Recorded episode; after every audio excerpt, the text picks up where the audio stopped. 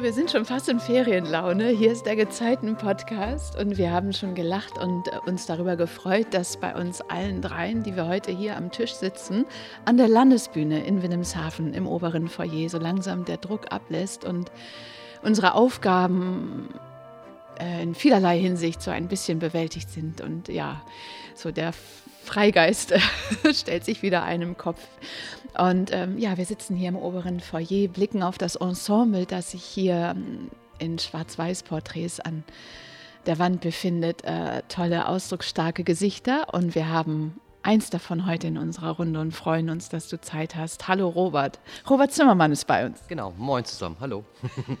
Und natürlich Britta, Britta, du bist äh, ja auch Samstagmorgen hergerauscht und äh, schön, dass das wieder klappt. Es ist schon unser 20. Gezeiten-Podcast. Ja, das ist toll, oder? 20 finde ich ist eine richtig gute Zahl. Wär, also wer hätte das gedacht? Oder ich meine, eigentlich war das ja unser Plan, aber nun ist es echt so dahin geflossen und nun haben wir schon 20 Mal in spannender Runde zusammengesessen. Ja, toll. Wirklich. Ich habe gestern noch mal durch alle durchgehört. Wir haben ja nächste Woche die schöne Aufgabe, nochmal ähm, einen Pressetermin zu unserem Podcast zu haben, in Verbindung mit dem kleinen Stipendium, das wir bekommen haben, mit Zuversicht durch die Corona-Zeit. Ähm, und da habe ich mir alles nochmal so durchgehört und habe irgendwie so nochmal gespürt, äh, da wächst auch wirklich was mit unserem Podcast. Ne? Da wächst ein Netzwerk, da wachsen Verbindungen von Menschen, die sich gar nicht gekannt haben. Und es kommen ganz viele Themen auf den Tisch, die ich vorher auch selber gar nicht immer alle so auf dem Schirm hatte. Wie geht es dir so, wenn du an diese 20 Folgen denkst? Also ich habe dann gestern, nachdem du erzählt hattest, dass du alle nochmal durchgehört hast, habe ich auch nochmal so auf unserer Homepage so durchgescrollt und habe auch gedacht, ist auch ganz vielseitig, ganz bunt, so viele unterschiedliche Aspekte und Menschen. Ja, ganz toll. Und viele neue Menschen habe ich zumindest und du wahrscheinlich auch, auch kennengelernt durch diese Zeit. Ja, ganz toll das hat sich wirklich gelohnt, in Anführungsstrichen.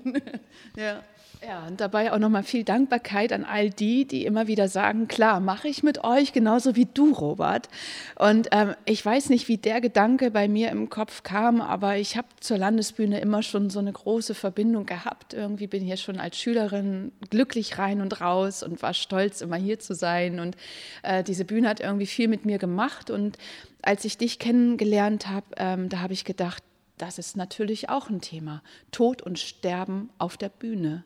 Schauspieler sein, als Schauspieler in Rollen zu gehen, wo man selber äh, Verlust erleidet, wo man durch Trauer gehen muss, wo man ähm, vielleicht Angehöriger ist oder selbst Sterbender. Also es kann einem ja alles auf der Bühne begegnen und da dachte ich, da müssen wir unbedingt auch mal drüber reden. Ist vielleicht ein bisschen ein leichteres Thema als sonst, das ist auch schön und es ist, ähm, ja, für uns eine Reise, wo ich gar nicht weiß, was uns auch wieder erwartet in diesem Podcast. Robert, wie oft bist du denn schon gestorben auf der Bühne? Also wenn ich das richtig rekapituliere, dann einmal im Studium, in dem, in dem geschützten Bereich der Hochschule. Und äh, wenn mich nicht alles täuscht, dann eigentlich hier in Wilhelmshaven auf jeden Fall noch nicht. Ich bin immer noch sehr oft eingeschlafen. Also im Sinne von so, und dann legt der Schauspieler sich schlafen oder verdreht die Augen und fällt auf, auf die Bühne. Ich glaube, Nee, also so den, den wirklichen Bühnentod gespielt habe ich noch nicht. Ich war nur bei Proben dabei und habe gesehen, wie das andere machen und äh, versucht dann zu gucken, wie würde ich das machen. Da gibt es ja verschiedene äh, Möglichkeiten. Also man sieht es im Film ja mal ganz gern, dass dann so dieses, das im Ausatmen, der Lebensatem, der Hauch dann quasi wirklich auch durch den Körper nochmal so mitnimmt und das quasi wie so ein, als würde der Körper so stecken bleiben. Ähm, das ist so eine Variante. Dann natürlich auch der, das Augen wegdrehen nach hinten. Ähm, wir haben jetzt gerade ein Stück geprobt äh, in Vorproben, das ist die Niedersachsen-Revue. Ähm, und dafür zu verraten, da gibt es eine Stelle, wo auch jemand stirbt auf der Bühne, wirklich live. Und die Kollegin macht das ganz, ganz toll, weil sie noch kurz vorher einen Liedtext hat, der sehr zart beginnt. Und in dem Moment, wo quasi es im Publikum klar wird, ah, jetzt singt wir, könnten wir alle nochmal mitsingen, knipste sich das Licht aus und das äh, war bei der ersten Probe nur von der Seitengasse aus schon sehr berührend, wie, ja, das ist, ich, wie will man das beschreiben? Also ihr habt natürlich jetzt auch ein bisschen mehr Erfahrung vielleicht, aber es ist so, es ist so unmittelbar und nahbar, weil wir es alle irgendwie kennen und sei es durch Bilder, die wir erlebt haben, Film, Fernsehen, eigene Erfahrungen, aber das braucht keine Übersetzung. Das ist in dem Moment einfach so klar, was das bedeutet äh, und äh, wie die Kollegin das gespielt hat auch. Und deswegen, dass, wenn ich mal den Bühnentod erleiden sollte mit einer Figur, dann ja, würde ich mich irgendwie daran orientieren, dass das, dass das fürs Publikum nahbar wird, was da jetzt gerade passiert, ohne groß zu spielen. Das ist ja immer so ein bisschen die Gefahr, dass man zu viel macht. Aber das würde ich mir vornehmen für meinen ersten Bühnentod. Ist das so etwas, was man so ein bisschen fürchtet als Schauspieler? Also ist das so eine die große Sache oder so? Äh, fürchtet nicht. Es gibt mittlerweile, also ich habe sehr viele lustige Geschichten über den Bühnentod erfahren und erleben dürfen. Es gab einen Schauspieler in, in Düsseldorf, der hat zwei Stücke gespielt am gleichen Abend. Der war einmal in Shakespeare mit drin um äh, 19.30 Uhr, hat um 20 Uhr sein Solo gespielt, was eine Stunde ging. Und das konnte er nur machen, weil er in Shakespeare nach zehn Minuten gestorben ist. Also wirklich so, oh Mortimer, nein, bumm, weg, wurde abgetragen, dann konnte er sich umziehen, ging ins kleine Foyer, hat sein Soloprogramm gespielt, bekam Applaus, kam wieder zurück ins große Haus, hat sich wieder umgezogen, weil er ja zum Applaus wieder musste, war aber in dem Shakespeare-Drama nur fünf Minuten anwesend und der hat sich an diesen Abenden, und die wurden oft zusammengelegt, sein Soloabend und der Shakespeare-Abend, der hat sich da wirklich einen sehr großen Spaß erlaubt. Ähm, das lag aber an der Inszenierung, dass er jedes Mal anders und neu äh, äh, gestorben ist. Äh, und der hat wirklich erzählt, ja, da wächst man irgendwann, irgendwann wird es so skurril, dass man sich in der Szenenvorstellung denkt, was mache ich hier eigentlich? Also, das ist irgendwie ein bisschen merkwürdig, aber es ist, ein ganz, es ist eine große Leichtigkeit, die er mir da vermittelt hat und das war, das fand ich sehr, sehr angenehm, weil ich sage mal so, ähm, Furcht ist es nicht, aber es ist ähnlich wie, dadurch, dass, so, dass so eine große Emotion dahinter steckt, haben, empfinde ich, Respekt davor, sich dem authentisch zu nähern. Also natürlich, ich kann ja immer nur, wenn ich verliebt bin auf der Bühne, dann bin ich das. Gebe es aber der Figur weiter. Wenn ich Trauer empfinde und so weiter und so weiter. Und man hat dann trotzdem manchmal ein bisschen Angst einfach vor der eigenen Authentizität. Oh Gott, stimmt das denn jetzt überhaupt? Oder was mache ich hier? Also das, was der Kollege auch meinte in der Zehnenforschung, was mache ich hier eigentlich?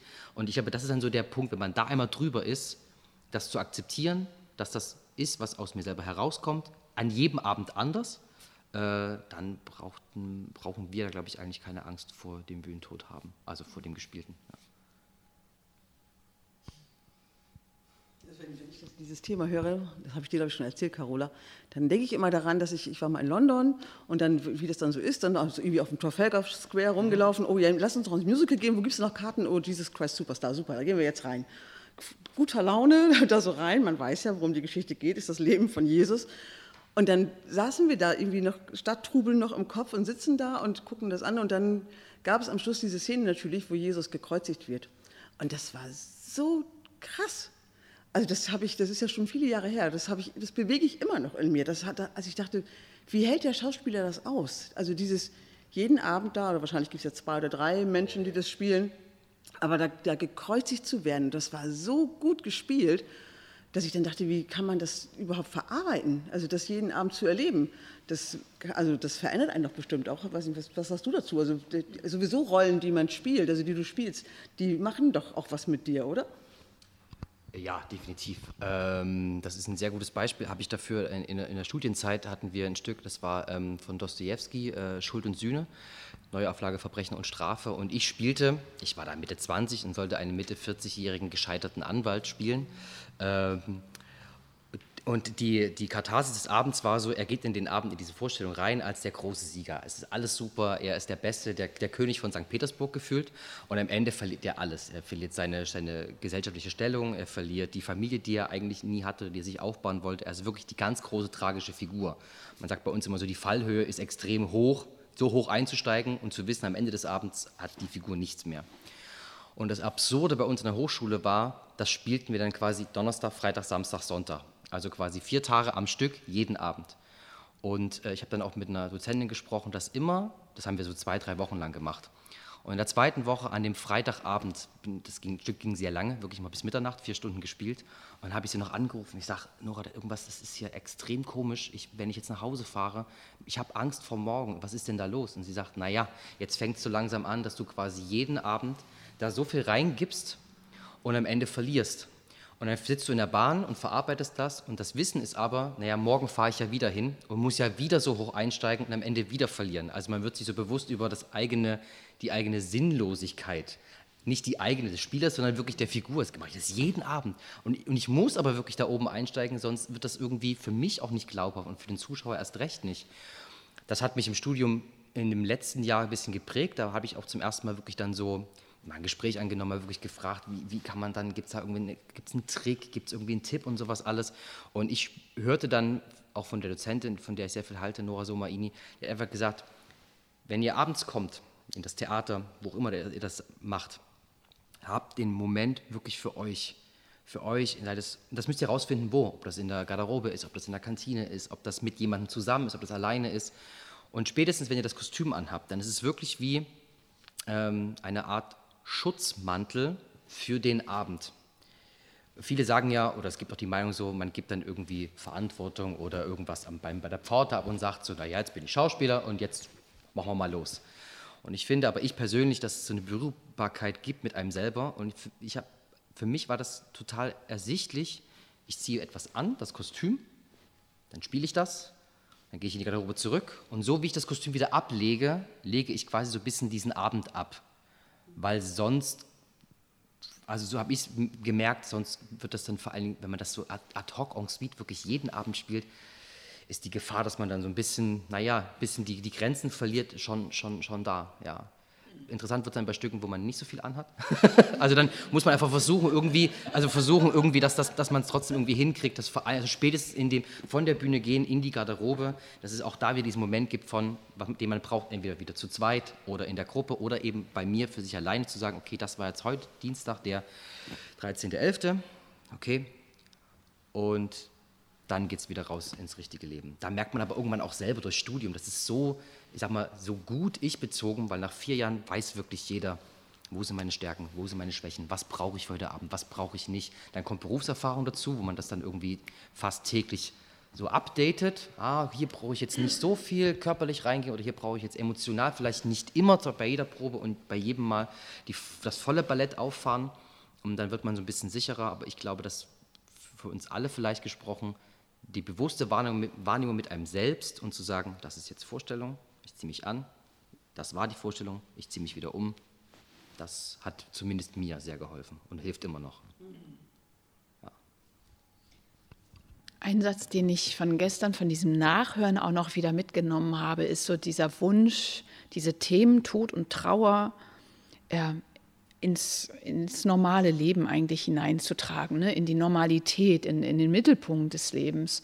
Und ähm, ich habe gerade so gedacht, du warst ja auch Buchhändlerin, ähm, Britta. Wir alle kennen so viele Stoffe auch, in denen Tod und Trauer durchaus ja das zentrale Thema ist, nicht nur irgendwie stattfindet, sondern wo es auch wirklich darum geht.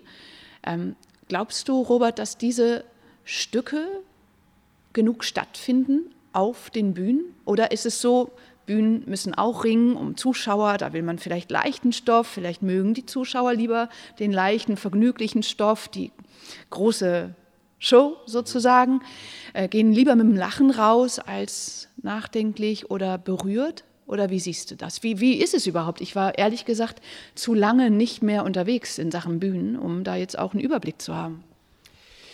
Ähm, mehrere Fragen auf einmal. Also wir hatten hier, ich fange mal so an, wir hatten hier vor drei Jahren, als ich hier neu war, 2018, ein tolles Stück, ähm, deren, dessen Name mir gerade nicht einfällt, aber da ging es vor allen Dingen um, um das Sterben äh, äh, und vor allem auch nochmal so in unserer etwas älter werdenden Gesellschaft. Und das Absurde war natürlich, das war ein Thema, was viele nicht an sich reingelassen haben. Das sah man an, dem, an den Auslastungszahlen im Saal. Also ein Drittel war gut jeden Abend. Wenn hier so 100 Leute kamen, war das schon okay. Und das wurde auch nicht äh, auf den Abstecherorten so viel gebucht, wo man auch schon sieht, das wird nicht gewollt oder mit Scham behaftet oder irgend. Es gibt Gründe, warum Menschen da nicht rein wollen angeblich. Die Menschen, die aber drin waren, sagten dann nach dem Abend, das ist so berührend gewesen. Es war auch so wichtig, weil manchmal hat man ja, bewältigt man Trauer und Verlust und es liegt aber schon lange zurück. Und das ist aber auch gut so, weil der Körper hat ja Schutzmechanismen. Und dann gibt es so einen medialen Anspruch, man liest ein Buch, man schaut ein Bild, geht ins Theater und schwuppdiwupp sitzt man so drin und plötzlich überkommt man die Emotionen. Man weiß aber nicht, woher das kommt. Und das war, die Menschen, die drin waren, waren wirklich so, danke für den Abend, weil der hat irgendwie wirklich nochmal was beendet oder etwas noch was nochmal hochgeholt, was gut war, medial zu verarbeiten und nicht eben mit, ja, das muss ich jetzt irgendwie nochmal zerdenken oder ich muss mich dann nochmal äh, irgendwie jetzt nochmal eine große Weltreise machen, sondern es war einfach nur die direkte Beteiligung, Emotion auf der Bühne, die sich übertragen hat auf den Zuschauer. Und das finde ich, um auf die andere Frage zurückzukommen, klar, wir ringen immer und mehr noch um, um Publikum, wir ringen aber auch um gute Stoffe also um gute Geschichten. Und ich glaube, dass die, die, die Ambivalenz wird sein, dass man sagt, natürlich geben wir Show, bieten wir, wir bieten die Unterhaltung, wir bieten das, das große Besteck, sage ich dann immer. Aber wenn wir auch versuchen, im Kleinen äh, äh das zuzulassen, dann ist es umso besser. Also ich meine, ähm, man guckt die Stücke an, denkt sich so, okay, das kann man, das kann man so spielen, man kann, man kann Kabarett spielen, man kann auf jeden Fall jetzt im neuen Spielplan, es gibt so viele Sachen, die, die äh, Mord im Orient Express, das sind natürlich alles Zugpferde, sagt man bei uns. Und dann gibt es aber auch wieder so Stücke, wo man so weiß, so, ich meine, die Junge Landesbühne macht zum Beispiel äh, die schönsten Beerdigungen der Welt, da hat man noch nicht wirklich was gehört. Und es sind aber trotzdem Themen, die dann, die dann aufs Tablett kommen müssen. Äh, wenn wir anfangen würden, uns davor zu verstecken, das fände ich nicht nur schade, sondern das dann wird Kunst auch seinem, wir haben ja keinen Auftrag, aber dann wird Kunst so dieser, diesem Ziel zu verbinden und Geschichten zu erzählen einfach nicht mehr gerecht, weil niemand erlebt ja nur positive Sachen und nur Schönes von morgens bis abends. Wir haben alle damit zu kämpfen, Trauer, Verlust und äh, ich glaube, ein Satz, der mir noch wichtig ist zu sagen in dem Zusammenhang ist so, je öfter wir es schaffen, von der Bühne das authentisch das ist ein ganz großes böses Wort bei uns in der Theaterszene, was, was heißt Authentizität? So, was gibt es im Film, gibt es im Theater? Aber was ich vorhin mit, dieser, mit, mit, mit, mit der Beschreibung der Kollegin meinte, die das einfach so nahbar machte, das, das hat mehr Wirkung und mehr und bleibt länger, wie bei dir, Britta, mit dem Erlebnis von, von dem Schauspieler von, von Jesus, das bleibt einfach länger im Kopf, im Geist und im Herzen als vielleicht mancher lustiger Showabend. Ich will das gar nicht vergleichen, so, weil auch in der Show und auch bei, ich meine, von einem Jahr bei Cabaret gab es durchaus große emotionale Momente, äh, ähm, die wir auch nicht versteckt haben, die aber nochmal anders bewertet werden, weil sie einfach trotzdem eingebettet sind in einer großen Musical-Show-Nummer. Ähm, ja, ich glaube, das, darf, dürfen wir nie, nie vergessen. Gestern nicht, heute nicht und morgen erst recht nicht. Und ich finde, also für mich ist es auch immer noch ein total großer Unterschied, ob ich das im Film erlebe oder im Theater. Mhm. Also wenn da wirklich die Menschen auf der Bühne sind, das ist ja viel unmittelbarer, es ist irgendwie viel spürbarer. Also viele Menschen sagen immer auch, sie gehen nicht ins Theater und, ne, oder gucken sich lieber einen Film an oder so. Aber ich finde, im Theater ist es nochmal ja, wirklich ganz anders spürbar, weil, weil man dann die Schauspieler, also euch als Menschen irgendwie wirklich ja, erlebt. Das ist ja. ganz anders, wenn jemand auf der Bühne stirbt, als wenn er im Film stirbt. Und im Film hat man es ja schon so oft gesehen, erschreckenderweise, dass es irgendwie auch abgegriffen ist. Also das ist ja ganz selten, dass, dass eine Szene, wo es um Tod geht, einen im Film noch wirklich irgendwie berührt oder erreicht. Und im Theater ist das anders, finde ich. Es ist irgendwie unmittelbarer, oft, es ist ja auch immer viel langsamer. Mhm. Ne, das macht, glaube ich, auch noch einen Unterschied. Deswegen würde ich hier echt auch nochmal eine Lanze fürs Theater brechen wollen. Ich, ja, finde das ganz wichtig und großartig, ins Theater zu gehen und das zu erleben, wie ihr das dann, wie ihr es spielt und ja dann auch nicht nur spielt, sondern ja irgendwie auch lebt in dem Moment. Ihr seid das ja und ja. das spürt man und dann ist es wirklich ja, nachhaltig, wie, wie bei der Jesus Christ Superstar-Geschichte, dass das wirklich hängen bleibt. Und das wird bei dem anderen Stück, was du beschrieben hast, wahrscheinlich ähnlich sein, dass die Menschen das lange in sich tragen. Ja. Absolut. Mhm. Du hast gerade, glaube ich, geschmunzelt, als Robert von die besten Beerdigungen der Welt sprach. Warum hast du geschmunzelt? Das ist ein Stück, äh, ganz kurz nochmal, für Menschen ab sechs Jahren wird es in der kommenden Spielzeit geben. Und ähm, hier im Programmheft sind schon so Hashtags schöner Abschied, nichts Schlimmes in Streichholzschachteln, Hashtag Tschüss, eine Besorgungsliste für diese beste Beerdigung der Welt, ähm, Hashtag Was kommt danach? Also da ist ganz viel drin. Es geht eben um ein Stück für kleine Menschen und es geht um eine tote Hummel, die zwei Kinder finden. Ähm, warum hast du geschmunzelt, Britta? Es gibt ein Bilderbuch, also das ist ein nachgespieltes Bilderbuch. Und das sind halt Kinder, die finden eine tote Hummel und dann überlegen sie, was macht man denn, wenn jemand gestorben ist und dann beerdigen sie diese Hummel. Und dann finden sie noch eine tote Maus, glaube ich, als nächstes und die beerdigen sie dann und dann, dann entwickeln die richtig, ich will ja nicht zu viel verraten, aber die entwickeln wirklich ein richtiges Bestattungsinstitut sozusagen. Die haben nachher einen Koffer mit Kreuzen und mit Texten und das ist wirklich, das, also dieses Bilderbuch ist auch wirklich ganz, ganz schön. Das ist eine wunderbare Art, um an dieses Thema sich so leicht ranzutasten. Also die beerdigen dann zum Beispiel, die suchen dann nach, nach toten Dingen sozusagen. Sie beerdigen nachher auch die Fische aus dem Kühlschrank, die die Mutter auf dem Markt für das Mittagessen eingekauft hat. Auch die finden ein Grab im Garten. Ja, das ist eine, eine wunderbare, sehr tiefgründige Geschichte, die aber auf eine leichte Art erzählt ist. Und wo es dann auch so ist, dass die Kinder das so ganz unbedarft machen. Und dann am Schluss, dann irgendwie, dann irgendwann vergessen sie den Koffer und spielen was anderes. So wie Kinder dann damit umgehen. Und das ist auch, ich finde, auch für Erwachsene oder auch für Eltern eine gute Art zu sehen, dass, wie, wie Kinder auch mit dem Tod umgehen. Und dass sie dann ja, sich damit beschäftigen und dann ist auch wieder vergessen und dann wieder was ganz anderes machen. Ja, und das ist wunderbar illustriert auch. Und das Theaterstück wird bestimmt auch super sein. Kann ich mir ganz toll vorstellen. Ja, hast, hast du schon was davon gesehen? Äh, nee, es war ja äh, lustigerweise in der letzten Spielzeit ange, äh, ange, anberaumt und äh, da hätte eine sehr gute Freundin für mich die Regie geführt und auch eine tolle Ausstatterin hätte es gegeben. Und es wäre so ein bisschen ich will das jetzt hoffentlich verrate ich gar nicht zu viel, aber es gab so eine Überlegung, war das quasi in das Universum von dem äh, Film Coco zu holen mit äh, dem Totenfest, äh, dass das äh, auch das so der spielerische Umgang einfach damit äh, auf der Bühne schon gegeben ist, so ganz viele Totenköpfe oder halt Verzierungen, die dann so diese Embleme haben und ähm, dass man einfach vom ersten Moment an sieht, okay, das wird jetzt ein Stück etwas skurril wahrscheinlich werden, aber der Tod ist, ist allgegenwärtig, aber die Spielweise wäre eine komplett andere gewesen. Und ähm, jetzt gucken wir mal, äh, wann es kommt und äh, wie vielleicht die andere Umsetzung wird oder ob es nochmal die gleiche, also ob die Ideen die gleiche bleiben oder dass das sich auch nochmal verändert. Da, das weil kann ich jetzt so nicht sagen, das weiß ich nicht, aber wird auf jeden Fall, also ist ein spannendes Ding. Und auch auf äh, dem Spielplan der Erwachsenenbühne, das sagt man nicht so, ne? Wie heißt das denn noch? Äh, Im Abendspielplan. Ja. Spielplan.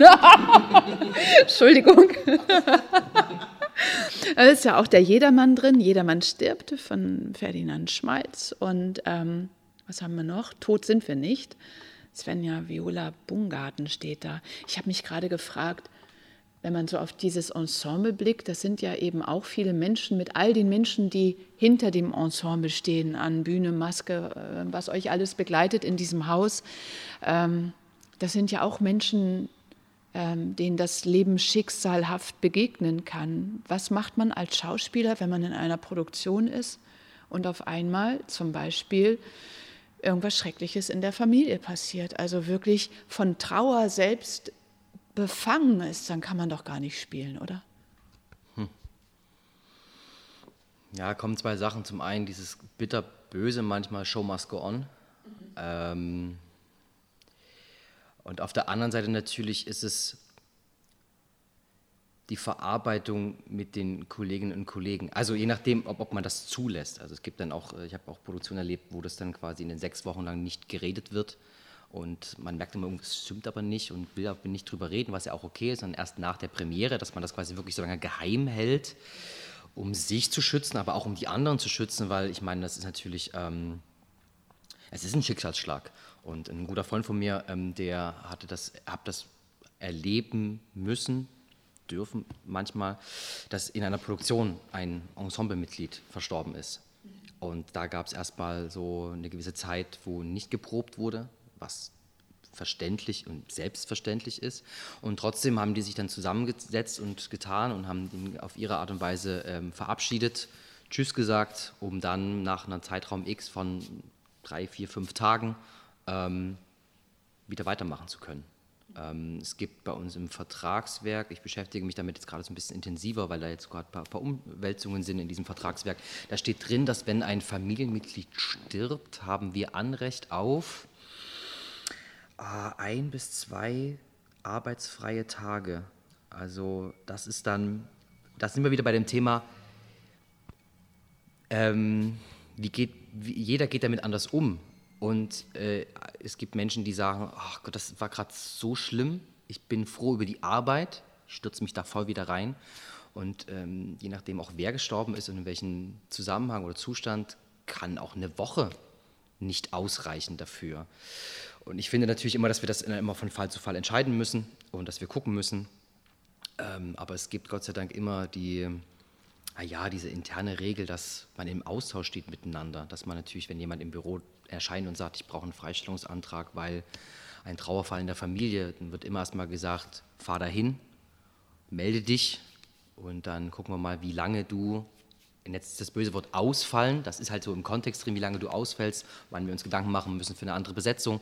Ähm, aber ich, also die, die Erfahrungen, die ich machen durfte bis jetzt, waren immer so, okay, nimm dir die Zeit, wir stehen im Austausch und dann ist es meistens bei den Schauspielerinnen so, ich möchte nichts verallgemeinern, aber der Drang zu sagen, okay, ich möchte aber in dem Beruf weitermachen, ist da. Ich habe jetzt noch nicht so erlebt, dass um mich herum, in, in der Maske, in Ausstattung und so, dass irgendwie da, dass, dass es da mal das Thema war. Ähm, aber ich würde immer sagen und behaupten, wenn die Person möchte und es teilen will, weil das einfacher ist, dann ist sie genauso willkommen ähm, wie ein Mensch, der sagt, es gibt was, das ist was passiert, ich will und kann da aber gerade nicht drüber reden. Ja. Aber wenn, wenn, jetzt jemand ausfällt, wie, wie geht es denn ganz praktisch? Ihr habt ja wahrscheinlich keine Zweitbesetzung für bestimmte Rollen, oder überhaupt habt ihr überhaupt Zweitbesetzung? Wenn das, ich meine, es kann ja immer mal was sein. Ja. Äh, hier Landesbühne eher selten bis gar nicht. also es ist schon sehr gut getaktet, dieses äh, äh, Unternehmen. Ähm, es gibt aber immer wieder, klar, Krankheit, man fällt mal aus, man, ist, man, man, man hat mal wirklich irgendwie, also dass Sachen passieren. Und dann gibt es verschiedene Möglichkeiten. Entweder man, wir können sagen, okay, wir müssen die Vorstellung heute absagen, das kann passieren. Es kann passieren, dass wir sagen, okay, das geht nicht, wir, sind, wir können nicht so schnell äh, äh, ähm, reagieren, wir spielen dafür ein anderes Stück. Oder dann gibt es dann die, äh, ähm, die schöne Aufgabe, äh, wie ich finde, weil mir das immer ganz große Freude macht, äh, es gibt Springer und zwar die dann dafür einspringen. Das bedarf ein bisschen, ich will jetzt mal ein bisschen Werbung machen, äh, das bedarf ein bisschen natürlich, dass man schnell im Kopf ist und schnell irgendwie und auch noch keine große Angst hat davor. Und dann, also ich habe es schon erleben dürfen, dass ich den großartigen Stefan Faupel vertreten durfte, musste, wollte. Und dann hatte ich anderthalb Tage Zeit. Man gab mir das Textbuch, man gab mir die abgefilmte Generalprobe von Sein oder Nichtsein und sagte auf dem Vormittag, bitteschön, wir treffen uns heute Abend zum einmal durchstellen und morgen Abend spielst du es in Leer und am Tag drauf in Wittmund. Und das ist, ähm, ich finde, ihr merkt gerade, ich bin am Strahlen, weil ich finde sowas großartig. Weil natürlich, es ist ein Geschenk. Die Zuschauer wissen, das ist mehr als live geht ja gar nicht. Ne, meistens gibt es noch eine Ansage, leider Gottes ist äh, Kollege XY leider krank oder kann nicht und drum und dran, deswegen, hm, dann gibt es erstmal das große Oh im Publikum. Und wenn man dann aber sagen kann, ja, aber es gibt jemanden, der hat jetzt wirklich nur drei Stunden Zeit gehabt oder sei es drei Tage, äh, der übernimmt das für sie und dann kann man eigentlich, und egal ob man was falsch macht, man, das Zuschauer weiß es ja nicht. So, äh, und das finde ich immer sehr, sehr nahbar, wie live wir dann doch wieder werden können und auch mit den Kollegen, weil alle sind nochmal zu 100 Prozent, 120 Prozent nochmal irgendwie on air. Okay, wie macht er das? Er hat das noch nie gemacht. Er war sechs Wochen nicht dabei. Er hat es ja nur vom Video gesehen oder im besten Fall hat er die Inszenierung mal gesehen. Ich habe auch letztens eine Übernahme gemacht von meinem Freund Harvey für den tollen Christoph Sommer und habe das Stück nicht gesehen. Und dann war der, der scheidende Schauspieldirektor Sascha Bunger war so, ja, dann machen wir Umsetzung, ne? Du hast ja, du weißt ja, was auf dich zukommt. Ich so, mhm, kann ich das Video trotzdem nochmal haben? Und dann saß ich wirklich zu Hause Okay, was ist die Geschichte? Wer bin ich? Wenn ja, wie viele? Und was habe ich zu tun? Und dann kam ich zur Abendprobe und war natürlich sehr, ja, ja, da komme ich von links, ja, genau. Und da habe ich das äh, Requisit in der Hand, ganz genau, ganz genau. Und aber an dem Abend war ich natürlich so, oh mein Gott, Gott, ich bin irgendwie acht verschiedene Auftritte, zehn verschiedene Requisiten. Und das ist wieder das große Glück, weil ich eben meinte, alle sind noch mal ein bisschen mehr on air. Auch die Techniker waren so neben mir, kurz bevor ich raus wollte, nee, Robert, jetzt musst du den Boxhandschuh nehmen. Ah, okay, alles klar. Also alle sind, wollen natürlich auch das Beste in dem Moment. Und deswegen, das finde ich auch so großartig, dass man, dass man da nochmal irgendwie anders zusammenkommt ähm, und das, ja, mal, also anders erlebt. Deswegen ist Ausfall immer blöd. Und ich habe auch in Berlin erlebt, wo ich gespielt habe, dass ich auch eingesprungen bin und es gab danach ganz große Irritationen, weil natürlich ich es anders gespielt habe als der Kollege vor mir. Und dann, so in, in, dann kamen so Kommunikationssachen und Diskussionen auf von, ja, ich konnte das ja heute gar nicht so spielen, weil war ja heute jemand anderes. Und da musste ich lernen, dass ich das jetzt nicht, dass ich mich nicht angegriffen fühlen darf, weil, ja klar, ich habe es ja nur übernommen. Ich war ja, hatte ja eine ganz andere Aufgabe, Rolle in dem Stück. Ich habe es jetzt nur übernommen. Habe ich das jetzt schlecht gemacht? Darum ging es ja gar nicht. Es ging nur darum, dass da ein anderer Körper, ein anderer Mensch dahinter steckt, der das teilweise auch anders spielt. Ähm, genau, das war ein großer Pluspunkt in der Erfahrung. Und deswegen ausfallen, ja, man hat, wenige Bühnen haben den Luxus, Zeitbesetzung. es geht dann relativ schnell, okay, wer ist gerade irgendwie frei, wer kann sich das vorstellen, wer passt auch so ein bisschen dazu. Man kann jetzt nicht wirklich sagen, ich nehme jetzt einfach irgendjemanden aus dem Ensemble. Und wir werden meistens gefragt, ob wir uns das zutrauen, weil da gibt es auch, äh, wie wir ja alle unterschiedlich sind, äh, ich meine, ich bin da immer der Erste, der schreit und sagt sofort, klar, kein Problem. Mittlerweile habe ich drei Sachen übernommen und das Haus weiß auch, naja, dann rufen wir erstmal den Zimmermann an. Ähm, aber es gibt natürlich auch viele, die sagen so, nee, das ist mir zu, ich habe kein Nein, bitte nicht. Das, das schaffe ich nicht, das will ich auch gar nicht. Das, das, das könnte ich mit mir selber gar nicht vereinbaren. Deswegen, ja, ja. gucken wir immer von Spiel zu Spiel, was da die beste Entscheidung für den jeweiligen Abend ist. Ja, das kann ich mir gut vorstellen. Du hast wirklich gerade unglaublich gestrahlt, als du davon erzählt hast. Das war toll, dir dabei zuzuschauen. Ich wünschte, jetzt hätten wir doch unseren YouTube-Kanal und könnten den Podcast noch streamen. ja, wir wollen ja auch noch Wünsche offen haben, ne? Britta. Aber ähm, ja, erzähl uns doch einfach nochmal, ähm, warum bist du Schauspieler geworden? Was ist das, was deine Liebe so groß macht zu diesem Beruf?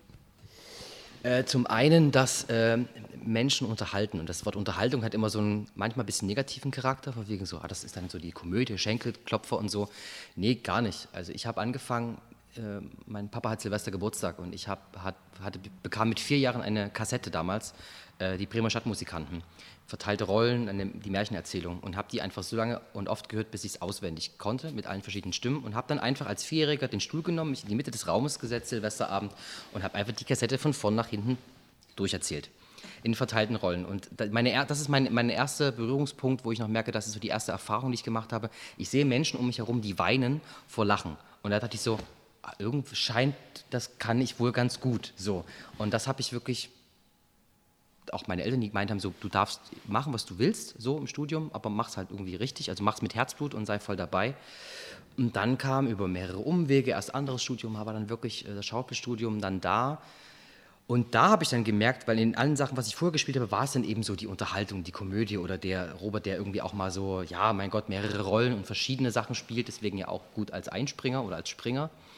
Und dann kam im Studium zum ersten Mal das große, ja, Robert, wir sehen dich ja so als Bösewicht, wir sehen dich als großen, als emotionalen Spieler, was ich vorhin meinte mit dem Dostoevsky-Abend, der eben so hoch anfängt und so krachend scheitert. Äh, und das war für mich eine riesengroße Berührung und ich bin so dankbar dafür, weil die hat mit mir extrem viel gemacht. Die hat mir es gezeigt, meine eigenen Berührungspunkte zu finden, meine eigenen Momente von, das auch manchmal mit mir, wo ich merke, so, ah, das ist nicht immer nur lustig, da gibt es auch schon mal Abgründe oder gibt es auch mal den Schmerz, Verlust. Ähm, und das war im Studium immer im geschützten Rahmen, das fand ich toll. Und dann habe ich gespielt in Berlin und auch hier. Und dann bekam ich die Möglichkeit zum ersten Mal, ähm, das wirklich in einer großen, also über den ganzen Abend, in einer Hauptrolle, wie man so schön sagt, über den Abend hinweg mal zu zeigen. Und das war im Fabian von 2019. Und das war einfach für mich so, so wichtig, dieses Stück.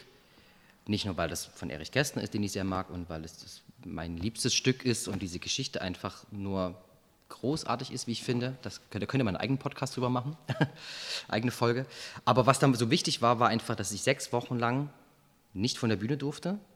Es gab wirklich, es war so ein, äh, äh so ein rosa äh, ähm, ähm, Samtvorhang, der auf die, ganze, auf die ganze Bühne wie so eine Halfpipe gelegt war. Und es war gleichzeitig auch eine Abgrenzung.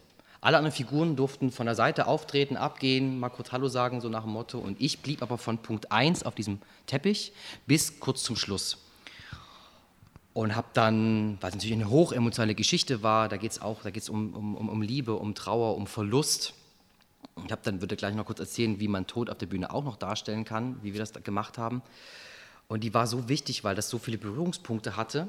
Und ab irgendeinem Punkt habe ich zum Regisseur gesagt, ich weiß nicht, also ich würde jetzt gar nicht mehr über Figuren nachdenken. Und er ist so, aber das dachte ich von Tag 1 überhaupt nicht weil es ist natürlich deine Geschichte, also meine. Der, diese Figur Fabian ist auch Anfang 30, ist auch vom Leben ein bisschen gebeutelt, hat nicht immer nur Höhen, sondern auch viele Tiefen, ist ein bisschen Zyniker, hat so ein bisschen den leichten, schrägen Blick auf die Welt und dem passieren in ein, zwei Nächten so viel Schönes und dann aber von da an so viel Schlechtes. Er nimmt sich dessen voll an und kann dann auch nicht über seine Haut springen und aus seiner Haut fahren und äh, es wird zunehmend düsterer um ihn. Und er schafft es aber noch kurz vor Schluss zu sagen, ach Leute, ich glaube, ich habe es begriffen. Ich glaube, ich gebe mir mal eine kurze Auszeit aus der Welt, ich gehe mal wandern, ich bin mal nicht da.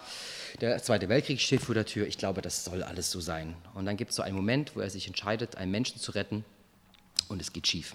Der Mensch überlebt, aber Fabian nicht.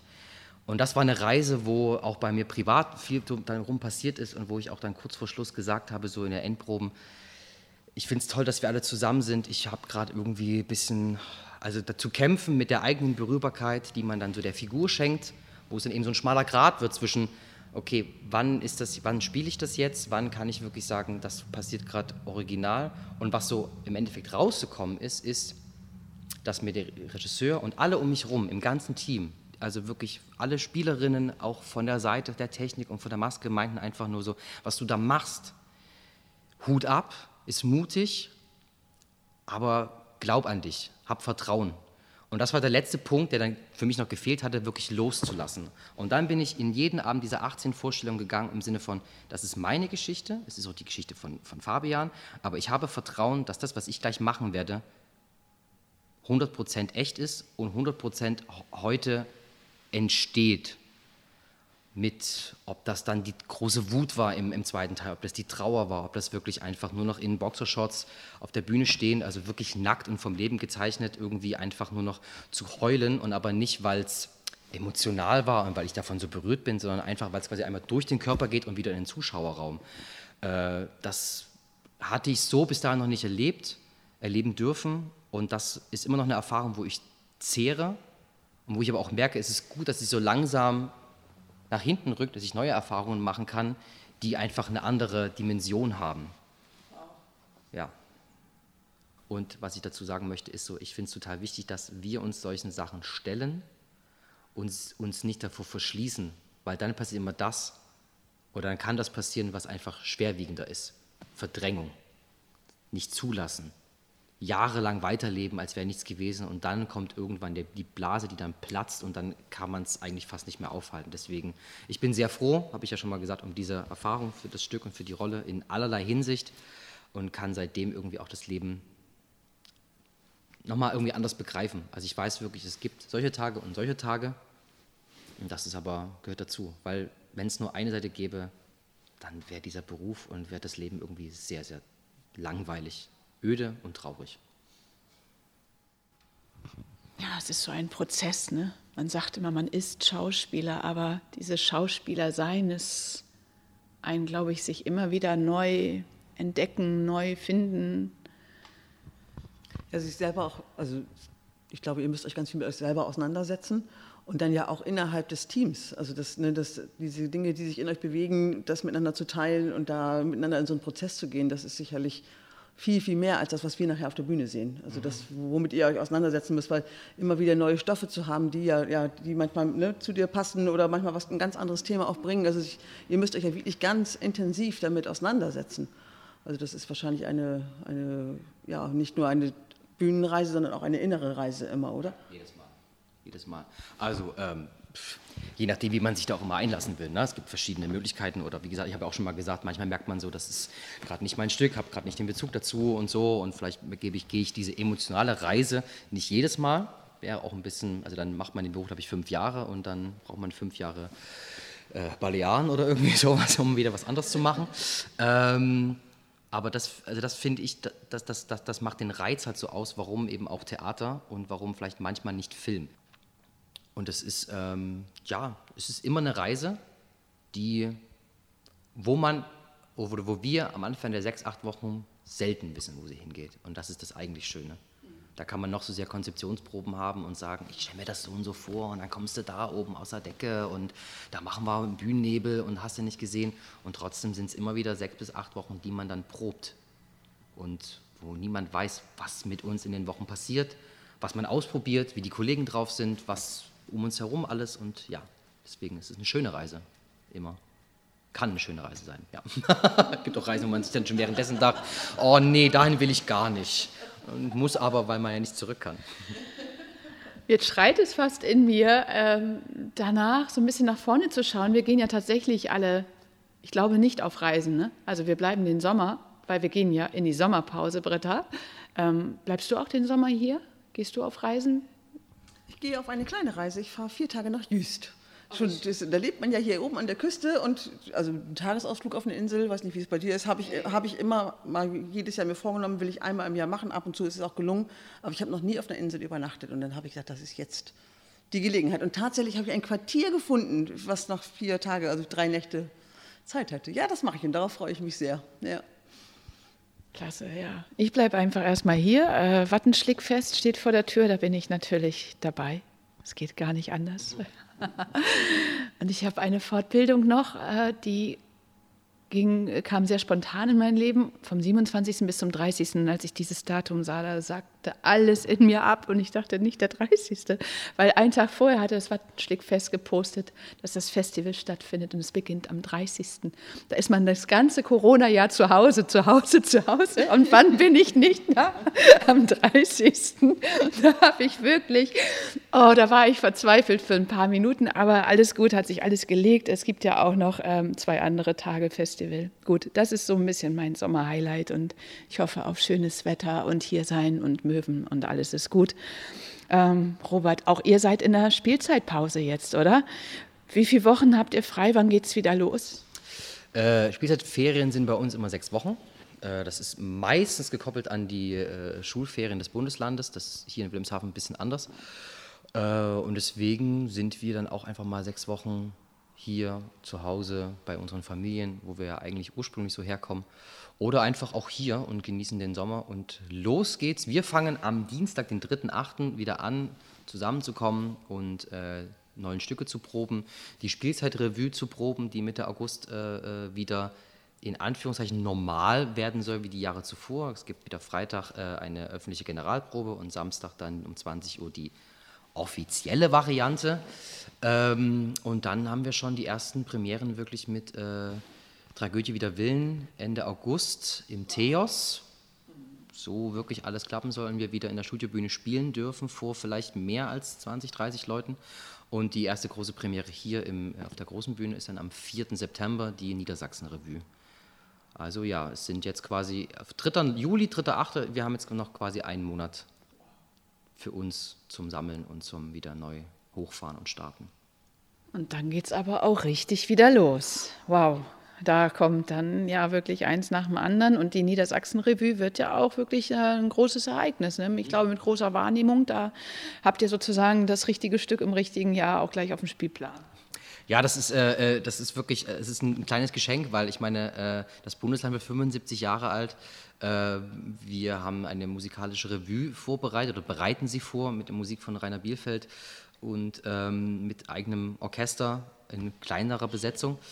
Und es wird einfach ein bunter Abend, ein wilder Ritt durch 75 Jahre sowohl niedersächsische Geschichte als auch BRD, DDR, deutsche Geschichte äh, anhand der Familie äh, von Otto Jansen, den wir uns da so ein bisschen ausgedacht haben. Ähm, und der, wir erleben mit ihm zusammen diese 75 Jahre äh, äh, Bundesgeschichte und aber auch wirklich niedersächsische Geschichte. Es tauchen verschiedene Persönlichkeiten auf, die wir alle kennen. Es wird ein Gerhard Schröder auf der Bühne sein, ein Otto Walkes zum Beispiel. Ähm, es wird viel gesungen, viel getanzt auch. Und das ist natürlich, ähm, wir waren ja vorher, vorhin gerade gesprochen über äh, ähm, Unterhaltung und so. Ich glaube, das ist vor allen Dingen nach dieser entbehrten Zeit einfach, also kann ein gutes Statement zu sein, sagen, kommt ins Theater, kommt mit auf eine Reise, die jetzt nicht sonst wohin geht, also die jetzt nicht ins Fantasiereich geht, sondern die wirklich einfach hier ist, mit den Leuten hier auch was zu tun hat und sich einfach für anderthalb Stunden, wenn wir dann doch wieder mit Pause spielen dürfen, vielleicht sogar zwei Stunden, einfach mal sich wegbeamt und gute Laune hat. Ja, klingt total spannend. Also auch wenn ich die anderen Sachen so sehe, du hast ja schon ein paar Sachen gerade vorgelesen, da freue ich mich doch schon wieder auf einen hoffentlich vollen Theaterherbst in vollen Häusern. Das wäre total schön. Letztes Jahr war, ich gehe ja immer mit meiner Tochter vor Weihnachten ins Theater, immer, schon seit sie auf der Welt ist. Und letztes Jahr konnten wir nicht, waren wir beide richtig irritiert. Also jetzt hoffen wir ja mal, dass es dieses Jahr wieder losgeht. Ja, dass wir wieder da sitzen können und das genießen können. Unbedingt, unbedingt. Ja, das war unser 20. Gezeiten-Podcast. Robert, danke, dass du heute für uns das Theater nochmal aufgeschlossen hast und uns mitgenommen hast. Hier oben ins Foyer, die Sonne lacht rein, der Himmel ist blau. Ja, wir wünschen all unseren Hörerinnen und Hörern und unseren Freunden, also ihr, die ihr uns begleitet als Gezeiten-Podcast, auch einen wunderschönen Sommer. genießt den, tankt auf, schlaft aus, macht, wonach euch der Sinn steht. Also auf all das freue ich mich auch. Gutes Essen, ach, was haben wir noch alles, was können wir noch wünschen, Britta? Was können wir noch wünschen? Du hast schon so viel Schönes gesagt. Ich glaube, wenn wir das alles haben, dann ist es schon und einfach mal auch echt die Seele baumeln lassen und Pausen machen und ja, und ich finde jetzt dieser Podcast, das war jetzt so ein richtig schöner Abschluss zum Sommer hin mit viel mehr Leichtigkeit, als wir es sonst oft haben. Vielen Dank für dieses wunderschöne Gespräch, für das, was du uns alles erzählt hast, für den tollen Einblick hinter die Kulissen des Theaters. Also wir machen auf jeden Fall weiter und ähm, wer irgendwann doch noch mal eine Idee hat und meint, Mensch, kommt vorbei, kommt zu uns. Ich möchte gerne meine Geschichte erzählen. Ihr wisst, ihr könnt uns immer, immer, immer schreiben und wir sind dankbar für jede Inspiration und ja, damit sagen wir für heute Tschüss. Einen schönen Sommer und bis ganz bald. Wir sind irgendwann im September wieder da. Bis dahin. Auch von mir, äh, tschüss, frohen Sommer und äh, danke für die Einladung. Das ähm, hat sehr viel Spaß gemacht und ich hoffe, dass äh, die Hörerinnen und Hörer da draußen jetzt auch äh, Lust aufs Theater bekommen haben natürlich und Lust auf Schauspiel. Ähm, ja, Leben geht weiter.